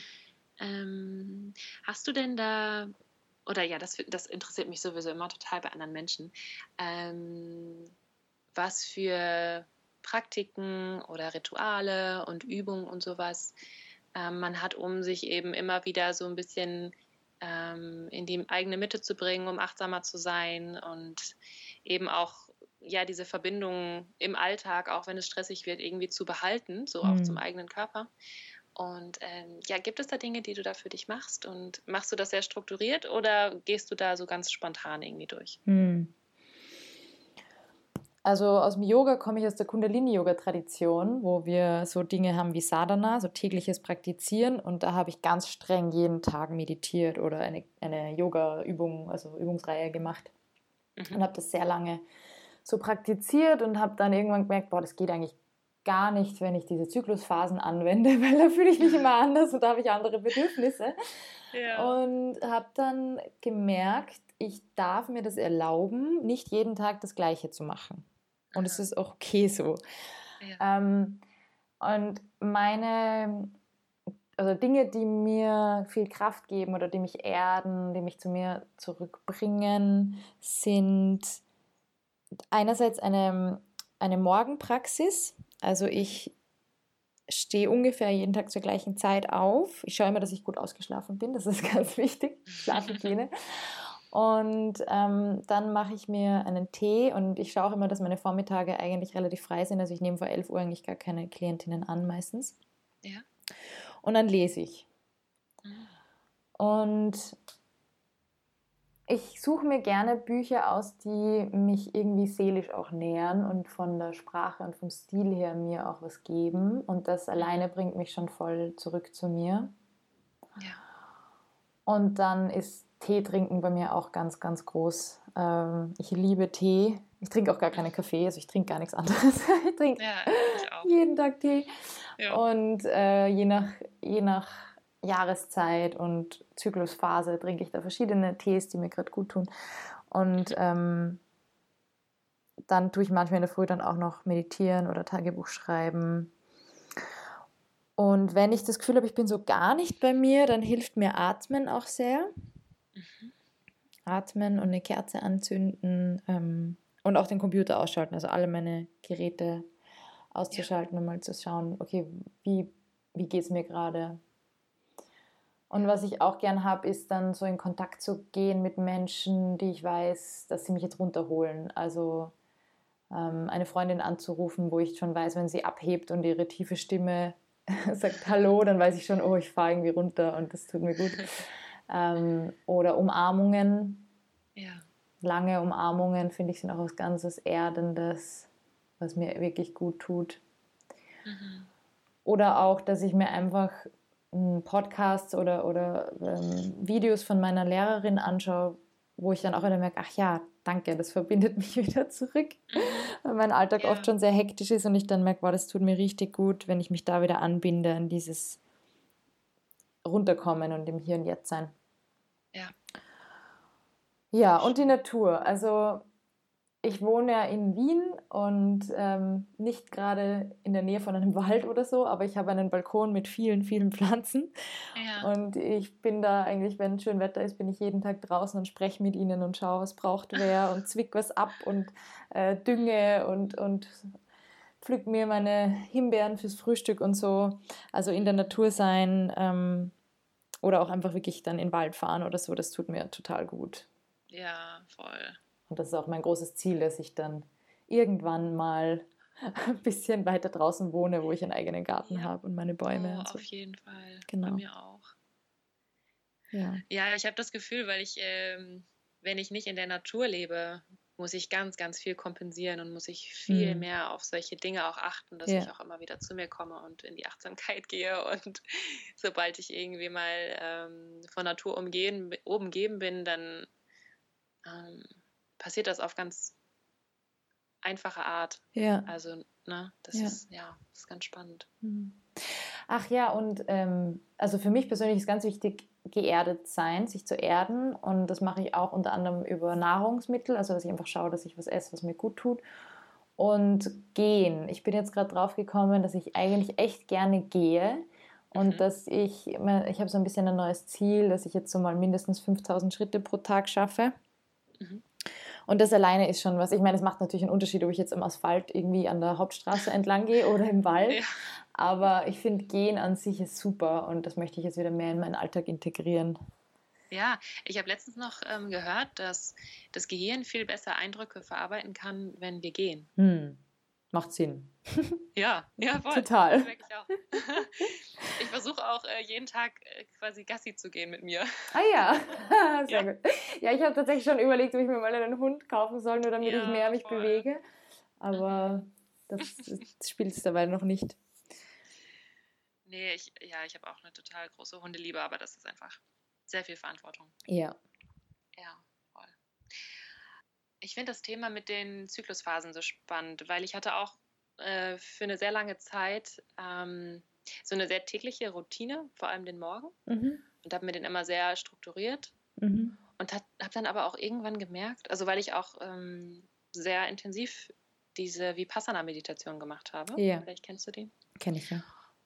Und ja, dann äh, habe ich halt eine Zeit lang eben immer geguckt, dass ich möglichst viel meditiere morgens und dann noch ein bisschen Yoga und ja, habe mich da dann äh, sehr lange dran festgehalten mhm. und habe dann aber irgendwann gemerkt, dass ich das mehr aus so einem, wie soll ich sagen, aus so einem Zwang mache und yeah. mich das, mir das nicht mehr so Freude bringt. Yeah. Äh, und ich dann auch manchmal gar keine Lust hatte darauf. Mhm. und dann dachte ich, das kann es ja auch irgendwie nicht sein, wenn sich das jetzt so anstrengend anfühlt und auch gar nicht mehr so runterholend. Ne? Also, yeah. dass ich da eben ja, ich glaube, da werden wir dann auch manchmal zu schnell äh, so linear denkend. Genau. Anstatt eben auf unsere zyklische Natur mehr zu achten ne? oder ja. auf eben die Bedürfnisse, die dann eben gerade da sind. Und auch, wie du schon meintest, eben nicht jeden Tag das Gleiche machen. Ja. ähm, dass das auch vielleicht gar nicht so viel Sinn macht. Ähm, genau. Ja, merkst du da auch, dass du da eben, ähm, dass sich das auch wiederholt? Also, dass du jetzt beispielsweise immer im inneren Herbst das und das brauchst oder im inneren Frühling immer das und das machst oder verändert sich das auch? Ja, auf jeden Fall, es verändert sich. Ähm, also ich habe das Gefühl, dass ich vor allem so im inneren Frühling und Sommer auch mehr Bewegung möchte und dann, ich merke das immer am Yoga-Unterricht, wenn ich, wenn ich hm. unterrichte, dann ähm, gibt es einfach Phasen, wo ich viel aktiver bin mhm. und wo ich meine Schülerinnen auch mehr fordere und dann gibt es Phasen, wo ich quasi eine ganz entspannte Stunde mache mit ganz langsamen, äh, sanften Positionen, weil ich selber einfach keine Lust habe auf Auspowern. Ja. Ähm, das finde ich immer ganz lustig. Und auch in Bezug auf meine Routine, also so Richtung innerer Herbst, innerer Winter, kommt dann der, der innere Schweinehund auch oft so zum Vorschein. Da will ich dann gar nichts machen. ja. äh, und das ist auch okay. Ähm, das finde ich ganz lustig, dass ich dann manchmal wie mich über meine eigene Routine auch wieder ärgere oder das Gefühl habe, ich will das jetzt nicht machen, obwohl ich weiß, es wird mir gut tun. Ja. Ähm, ja, und ich habe es auch gemerkt, also eben wie ich meditiert habe viel, dass ich äh, in manchen Phasen dann einfach das Gefühl gehabt habe, ich brauche was, wo ich mehr mich bewegen kann und dann brauche ich wieder mehr was, wo ich ruhiger bin. Und ich finde ja vor allem, wenn es jetzt um spirituelle Praxen geht, wir haben da auch schon wieder so ein, ein Konstrukt, wie so ein gesundes Leben ausschaut mit Achtsamkeit. Und da geht es um das, dass du täglich meditierst und täglich Yoga machst und deine Nahrungsergänzungsmittel nimmst und deine Tees trinkst und deinen Matcha Latte und ich weiß nicht was. Und dann hat man so einen hohen Standard und wenn man das nicht erfüllt, dann mhm. fühlt man sich selbst schlecht und macht sich selbst Druck. Und das finde ich macht überhaupt keinen Sinn. Ähm, und ich finde, es macht vor allem auch keinen Sinn, sich ähm, als Frau nur so männlich-linearen spirituellen Praxen hinzugeben. Also ich habe das einfach ganz stark gemerkt bei mir mit dem Kundalini-Yoga, dass ich das nicht mehr machen kann, weil ich dann meine weibliche zyklische Lebensart oder mein Wesen verleugnen würde. Mhm. Und dass ich das einfach brauche, dass sich das abwechseln kann und dass ich eine weibliche Spiritualität brauche. Und auch da haben wir ganz wenig Vorbilder, wie denn das gehen könnte. Ja. Ja, viel dieser Spiritualität und auch Meditationstechniken sind ja auch einfach auf Männer abgeschnitten, ja. habe ich das Gefühl. Ne? Oder ja, von ja. Männern entwickelt. Ja. Auf jeden Fall. Mhm. Ich habe auch äh, vor kurzem das Buch Weibliche Spiritualität entdeckt. Ah, von wem ist das? Ich, kennst du das? Nein. Äh, Hallie Eigelhardt oder so heißt das. Okay. Heißt sie. Ähm, und da redet sie auch genau darüber. Und dann war ich auch erstmal so, also auch vor allem bei, bei Meditationstechniken, mhm. ähm, dass das eben oft gar nicht eben diese Weiblichkeit in uns nährt. Genau. Und da war auch so ein, ha, ja, das macht irgendwie voll Sinn. Das habe ich irgendwie ganz lange genauso gespürt. Aber ich dachte halt immer, ich muss einfach nur weiter genau. durchhalten. genau, das ist nur mein innerer Schweinehund. Ich muss nur streng mit mir sein und Disziplin und so. Ja, ja, ja. Mhm. genau, genau. Ja, und dass das einfach, äh, dass es manchmal so viel ähm, schöner ist und sinnvoller und mich viel mehr einfach äh, wieder zu mir holt, wenn ich beispielsweise einfach tanze. Wenn ich, yeah. wenn ich morgens einfach merke, ich mache mir jetzt schöne Musik an und tanze einfach. Mm. Anstatt jetzt mich äh, hinzusetzen und ich muss jetzt meditieren, ich genau. muss jetzt die, die Yoga-Übung machen. ja, so, ne? ja. Ähm, ja, ist dann ja, weil, ganz lustig. Ja, und das Tanzen holt dich ja auch in deinen Moment und in das, was du gerade ausdrücken möchtest und in die genau. Präsenz und genau. meditieren ist ja auch nichts anderes. Ja, genau. Ah, ja, schön. ähm, ja, ich habe das Gefühl, wir haben schon über sehr, sehr viele, viele schöne Dinge geredet, die ja, äh, ja sehr umfassend sind. Ähm, oh Gott, ich könnte dich noch so viel fragen. ich könnte auch noch ewig weiterreden. ähm, ich würde vielleicht noch einmal auf das Thema Weiblichkeit eingehen, mhm. weil mir das so am Herzen liegt und mhm. dir auch. Ähm, hast du da Wege oder bestimmte Dinge, die du gerne mitgeben willst, wie du das für dich auslebst und was das für dich vielleicht auch mit Kreativität zu tun hat? Ähm, mhm. Weil diesen Zusammenhang finde ich auch immer sehr spannend. Mhm. Ähm, genau, das würde mich voll interessieren. Kreativität ist für mich einfach Lebensenergie und vor allem eigentlich kreatives, also schöpferische Energie, sprich sexuelle Energie. Und wenn wir Frauen uns erlauben, dass unser ganzes Leben lustvoll ist, hm. dann sind wir in diesem Fluss und dann ist alles kreativ. Mhm. Und dann ist alles, was wir machen, ein, ein, ein kreativer Ausdruck. Und, und gleichzeitig für mich Frau sein oder Weiblichkeit ähm, sein, zu sein und Männlichkeit ist zu tun. Mhm. Und das als, als Frau, sich dem hinzugeben, ähm, ist eine ganz, ganz, ganz große Übung, weil es einem ja, ja, so gut wie niemand vormacht. Und mhm. wenn ich jetzt voll bin, bei mir bin, dann heißt es das nicht, dass ich nichts machen kann. Also ich kann natürlich trotzdem kochen oder was auch immer. Ähm, aber ich kann einfach in, in mir ruhen und ganz präsent sein mit mir und auch mit meinen Gefühlen und Emotionen. Und für mich mit meiner Weiblichkeit in Kontakt zu kommen, hat ganz viel geheißen, diese Regeln loszulassen, wie Frau sein aussehen soll mhm. und wie ich mich geben soll, hat ganz viel zu tun gehabt, damit den Druck, den ich mir selber mache, auch loszulassen. Und diese Disziplin und diese Struktur und diese Härte. Und eigentlich ist für mich der weibliche Weg der weiche Weg. Mhm. Und es geht immer bei mir darum, Weichheit zuzulassen und zu sagen, es ist okay und ich bin gut so wie ich bin, ich genüge und, ähm, und nicht zu kämpfen, nichts zu erkämpfen. Und ich habe auch das Gefühl, ich, ich äh, wachse ja auch nicht im Wettbewerb sondern und in der Kritik. Das macht mich kaputt, sondern mhm. das ist nichts, was mich anstachelt und anfeuert und wo ich dann irgendwie noch besser daraus hervorgehe, sondern ähm, diese Kooperation suchen, den Kontakt suchen, die Gemeinschaft suchen. Und da habe ich schon auch viel gelernt, ähm, besonders von, von meiner Lehrerin, der Shamili Ada, die, finde ich, auch so eine ganz weibliche Spiritualität lehrt und verkörpert und äh, wo ich gemerkt habe, wir Frauen brauchen das einfach, dass wir zusammenkommen, dass wir im Frauenkreis uns austauschen, und dass wir einfach mal so sein dürfen, wie wir sind. Ja. Ja.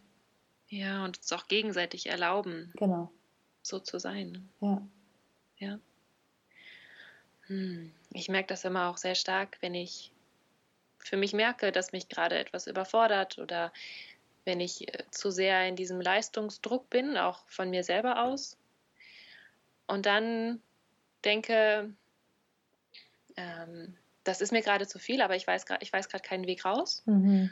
Und dann rufe ich eine Freundin an von mir und erzähle ihr halt davon und wie ich mich gerade fühle und was mich überfordert. Und dann ist sie einfach da und sagt mir, das ist alles, also beziehungsweise sie sagt dann, das ist okay. Mhm. Es, ist, es ist okay, dass du gerade überfordert bist und vielleicht ist davon ja auch ganz viel gerade in deinem Kopf dass du denkst, dass das jetzt so passieren muss. Und vielleicht denkt das aber kein, niemand anderes. Ja. und ähm, ich habe das Gefühl, dass wir uns da so gegenseitig ähm, ja so eine Erlaubnis geben können oder uns einfach daran erinnern können, dass das, dass wir nicht so funktionieren müssen, wie es vielleicht immer die Außenwelt von uns erwartet, ne? Oder ja. wie wir das selber so von uns erwarten. Und mh, mm, ja, da finde ich das auch immer dann sehr bestärkend, eben, wenn ich mich da eben mit anderen äh, vor allem weiblichen Wesen dann mhm. ähm, austausche. Und das ist äh, ja ganz kraftvoll, wenn man da dann eben füreinander so da ist. Und, und für sie ist das dann auch immer total hilfreich, ja. wenn sie dann merkt, wie ich, wie ich damit umgehe oder wie ich da gerade überfordert bin. Und wenn sie mir dann einen, einen, ja, einen Rat gibt oder einfach für mich da ist, dann kann sie auch gleichzeitig dann auch wieder leichter für sich da sein oder mit, mit sich selbst weicher sein. Genau. So, das ist immer total schön. Ja, wenn man sich selber erlauben kann. Mhm. Und solche Frauen braucht es halt, finde ich, weil es gibt schon viele Frauen, die sehr das männliche Prinzip leben mhm. und die dann, wenn du anrufst, sagen würden, ja, und wie lösen wir jetzt das Problem, so ungefähr. ja. Oder du könntest ja das und das machen damit so, ja. Ja, und genau. das ist manchmal auch ganz hilfreich. Und ich finde, also man merkt es bei den Männern auch oft, wenn man mit, mit ihnen redet über bestimmte Themen oder wie es einem gerade geht und dann wollen sie einen sofort retten. Ja. Aber wir Frauen brauchen das halt oft, dass wir einfach mal reden dürfen und uns zugehört wird und wir gesehen werden mit dem und dann kann sich dadurch eh transformieren. Das hast du auch so schön in deiner aktuellen Story geteilt, ne, auf Instagram. Mm.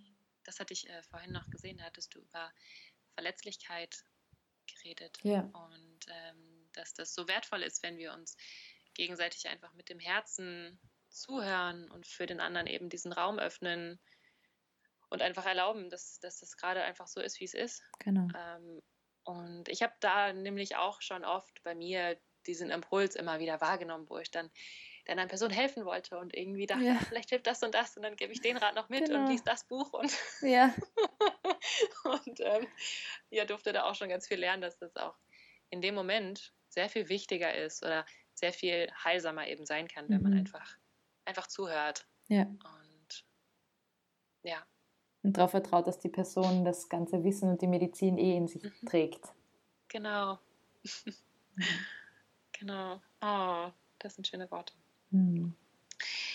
Ähm, ja, gibt es noch irgendwas, be beziehungsweise wenn wir doch nochmal kurz zu dem Thema Wissen kommen mhm. ähm, und was man ähm, vielleicht auch aus, äh, aus Wissen aus anderen Quellen ähm, finden kann. Und du hast ja auch vorhin schon erzählt, dass du morgens immer gerne liest. Mhm.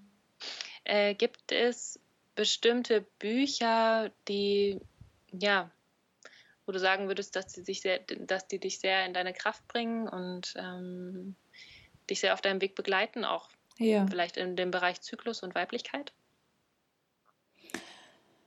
Also ich habe einerseits so diese ganzen Sachbücher, Fachbücher im Bereich Zyklus und, und, und Weiblichkeit, die, die ich lese, damit ich irgendwie auch mehr Wissen ansammle und so. Ähm, da gehören eh so Dinge, so wie du auch oft teilst, so The mhm. Fifth Vital Sign oder eben der Rote Mond oder Wild Power, so Dinge. Ja. Mm, und dann gibt es die Bücher, die ich lese, weil sie mich nähern und wo ich das Gefühl habe, die Sprache alleine berührt mich auf einer anderen Ebene und das erdet mich. Und ähm, die lese ich einfach gerne so als Medizin für mich. Mhm. Und da gehören zu meinen absoluten drei Favorites, also die die Liste wird hoffentlich länger, aber ich habe das Gefühl, es können noch gar nicht so viele. Also dieses wirklich auch auf eine weibliche Art und Weise schreiben und Geschichten erzählen, ähm, ist natürlich mal Nummer eins ganz klar die Wolfsfrau. ja. Ich meine, es ist ein Buch, das man in Portionen auch lesen kann. Ich habe es in einem durchgelesen, aber ähm, wo man mhm. immer wieder darauf zurückkehren kann. Ach, ähm, ja, pure Magie. Ja, auf jeden Fall. Dann das zweite Buch, das auch so zu dieser Kategorie gehört, ähm, ist If Women Rose Rooted, wo ich auch habe, das ist so der beste Titel ever. Also ich meine, wie kann man, wie kann man, wie kann man einen besseren Titel finden als das? Also wenn Frauen quasi geerdet und verwurzelt wachsen würden. Ja, ja. Ähm, das kenne ich noch gar nicht. Das ist ein, ein Hammerbuch, wo es ähm, viel auch um, um uh, unsere Natur geht. Und ich finde, man kann Mutter Natur und den weiblichen Zyklus einfach sehr gut vergleichen. Und ähm, ja. wie wir unsere Erde behandeln, behandeln wir auch unsere Frauen, finde ich. Und mhm. da ist einfach ganz viel Heilung für mich drin gewesen. Und das dritte Buch, das ich jetzt gerade gestern fertig gelesen habe, ist Braiding Sweetgrass. Ähm, mhm. das ist, da geht es auch wieder um, um Mutter Erde da geht es ganz viel um Indigenous Wisdom, also Weisheiten von den First Nations, von den Native Americans.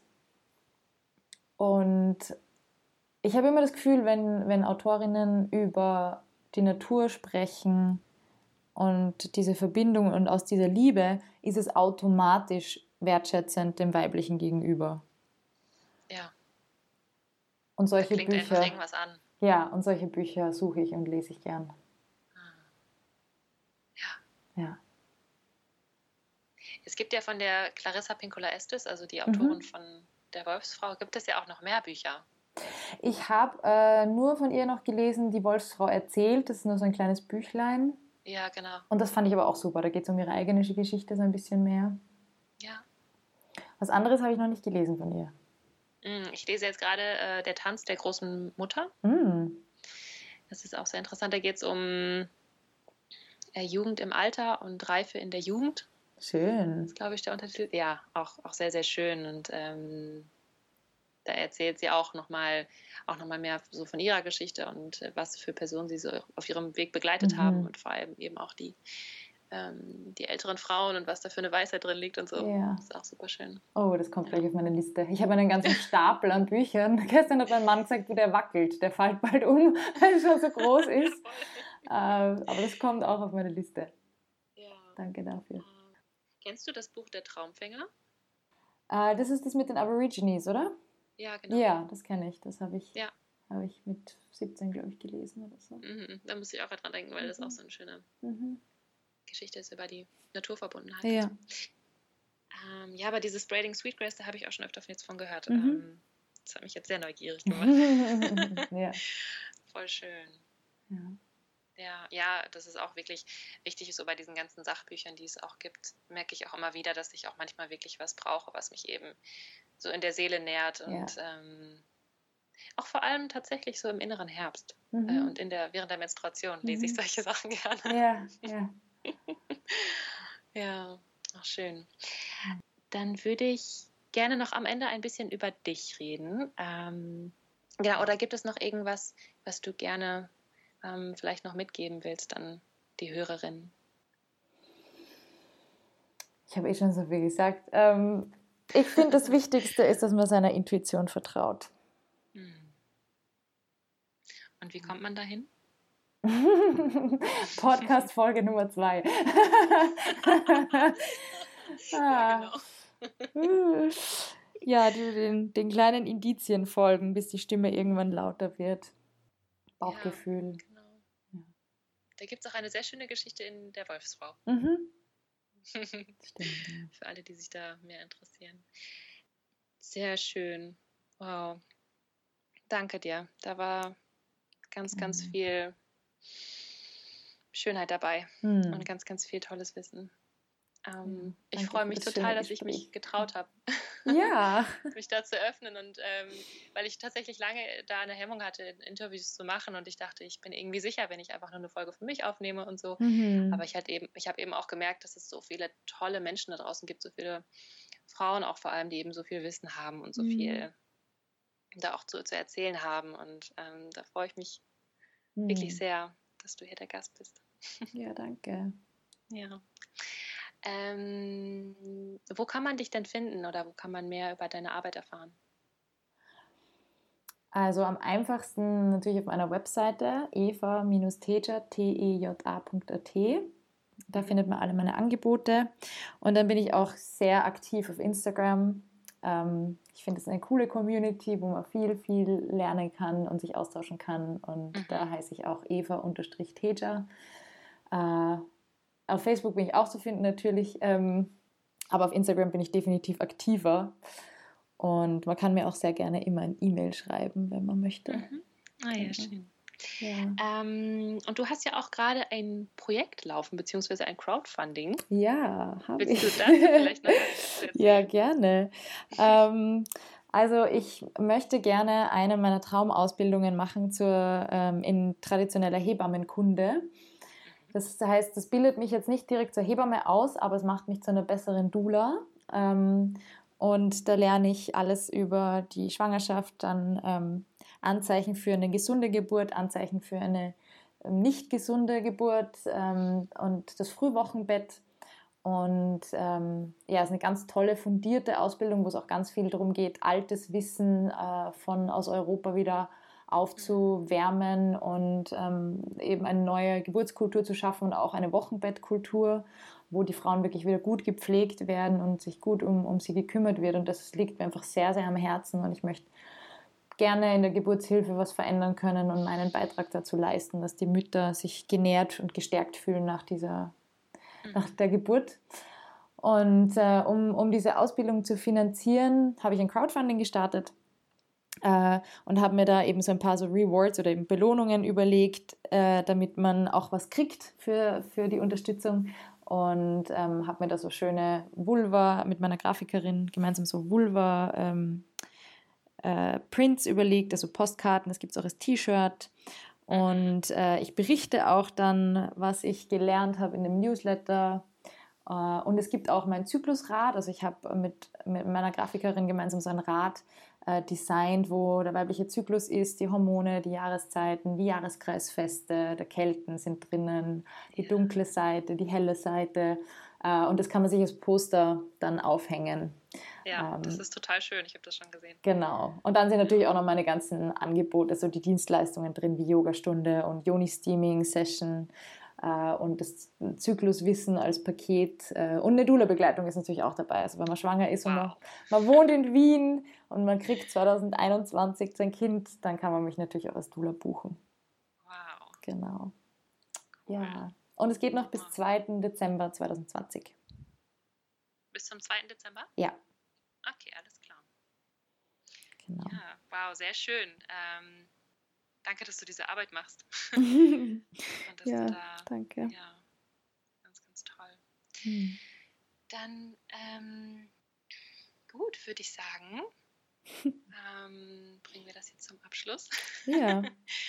Und ähm, ja, ich, ich hoffe, dass da auch was Schönes für dich dabei war und dass, ähm, dass du dich wohlgefühlt hast hier in diesem Interview. Auf jeden Fall. Es war ein total schönes Gespräch. Hm. Danke, dass ich diesen Raum Ja. bekommen habe von dir. Ja, sehr, sehr gerne. Hm. Dann ähm, ja, bedanke ich mich sehr und freue mich auf alles, was Mhm. man noch von dir hört. Ja, danke schön. Gut, dann mach's gut. Du auch. Danke. Das war das Interview mit der lieben Eva. Ich weiß nicht, wie oft ich in diesem Gespräch wow gesagt habe. Auf jeden Fall hat es, glaube ich, gezeigt, wie sehr mich das Gespräch und auch das, worüber wir gesprochen haben, berührt hat und inspiriert hat. Und ja, mir auch mal wieder gezeigt hat, wie besonders und wie wertvoll es ist, wenn wir uns mit Menschen austauschen, vor allem mit Menschen, die gleichgesinnt sind oder mit denen wir ähnliche Interessen haben und vor allem eben auch über Themen sprechen, die sich in anderen Kreisen vielleicht nicht so sicher anfühlen oder wo wir uns nicht so sicher fühlen, uns ähm, ja dazu zu öffnen oder wissen, dass das positiv angenommen wird oder dass da auch eben auch dieser Raum für gehalten und geöffnet wird und das auch gewertschätzt wird. Und ja, ich fand das einfach wunder- wunderschön und ich hoffe, dass da auch viel Kraftvolles und Inspirierendes für euch mit dabei war. Lasst mich auf jeden Fall sehr, sehr gerne wissen, was dieses Gespräch mit euch gemacht habt und schreibt auch sehr gerne der Eva, die wird sich bestimmt auch sehr freuen, von euch zu hören. Und ähm, genau alles weitere auch zu ihrer Arbeit findet ihr auch natürlich nochmal in den Show Notes und schaut auf jeden Fall auch nochmal in, in ihrem Crowdfunding vorbei. Das läuft ja noch bis zum 2. Dezember. Genau, ist auch ein sehr, sehr wichtiges Projekt, finde ich. Und ja, also für mich hat dieses Interview oder auch einfach alles, worüber wir gesprochen haben, nochmal gezeigt und mich darin bestärkt, wie, wie wichtig es für mich ist, mich auch mit anderen Menschen auszutauschen und eben auch, dass das einer der wirkungsvollsten Wege ist, meine Weiblichkeit zu stärken, habe ich auch gemerkt. Also mich einfach mit diesem Thema auseinanderzusetzen und eben auch mit anderen Menschen darüber zu sprechen. Und wie wichtig es eben auch ist, dass wir als Frauen zusammenkommen und uns verbünden und Gemeinschaften bilden, uns austauschen auf allen möglichen Wegen. Ja, ich glaube vor allem in dieser, in dieser Welt, in der wir leben und in der es als, als weibliches Wesen manchmal gar nicht so einfach ist, ist das sehr, sehr heilsam. Für alle Menschen, für die ganze Erde ist das, glaube ich, sehr heilsam, wenn wir wieder mehr Weiblichkeit eben wertschätzen und ehren. Und ich weiß auf jeden Fall auch, dass ich sehr viel Lust bekommen habe auf weitere Interviews und ja, freue mich sehr darauf, hier noch weitere tolle Gäste einzuladen. Und es wird auf jeden Fall auch noch Einzelfolgen mit mir geben, also wo ihr einfach nur meiner Stimme lauschen könnt. Aber ja, da äh, gibt es auf jeden Fall noch ganz, ganz viel, wo man noch tiefer gehen kann oder worüber man noch sprechen kann. Und es gibt einfach auch so viele andere tolle Zyklusfrauen, weibliche Wesen, die, ähm, ja, die da eben auch ihr Wissen teilen können. Und wir alle haben Wissen in uns. Wir alle haben einen eigenen Weg und eigene Ansichten, die eben auch andere bereichern können. Und ja, da war jetzt eben dieses Gespräch mit der Eva einfach sehr, sehr wertvoll. Danke, dass ihr bis hierhin zugehört habt. Und ich wünsche euch noch einen wunder wunderschönen Tag, eine wunderschöne Nacht. Und wir hören uns dann in der nächsten Folge. Macht's gut. Ciao.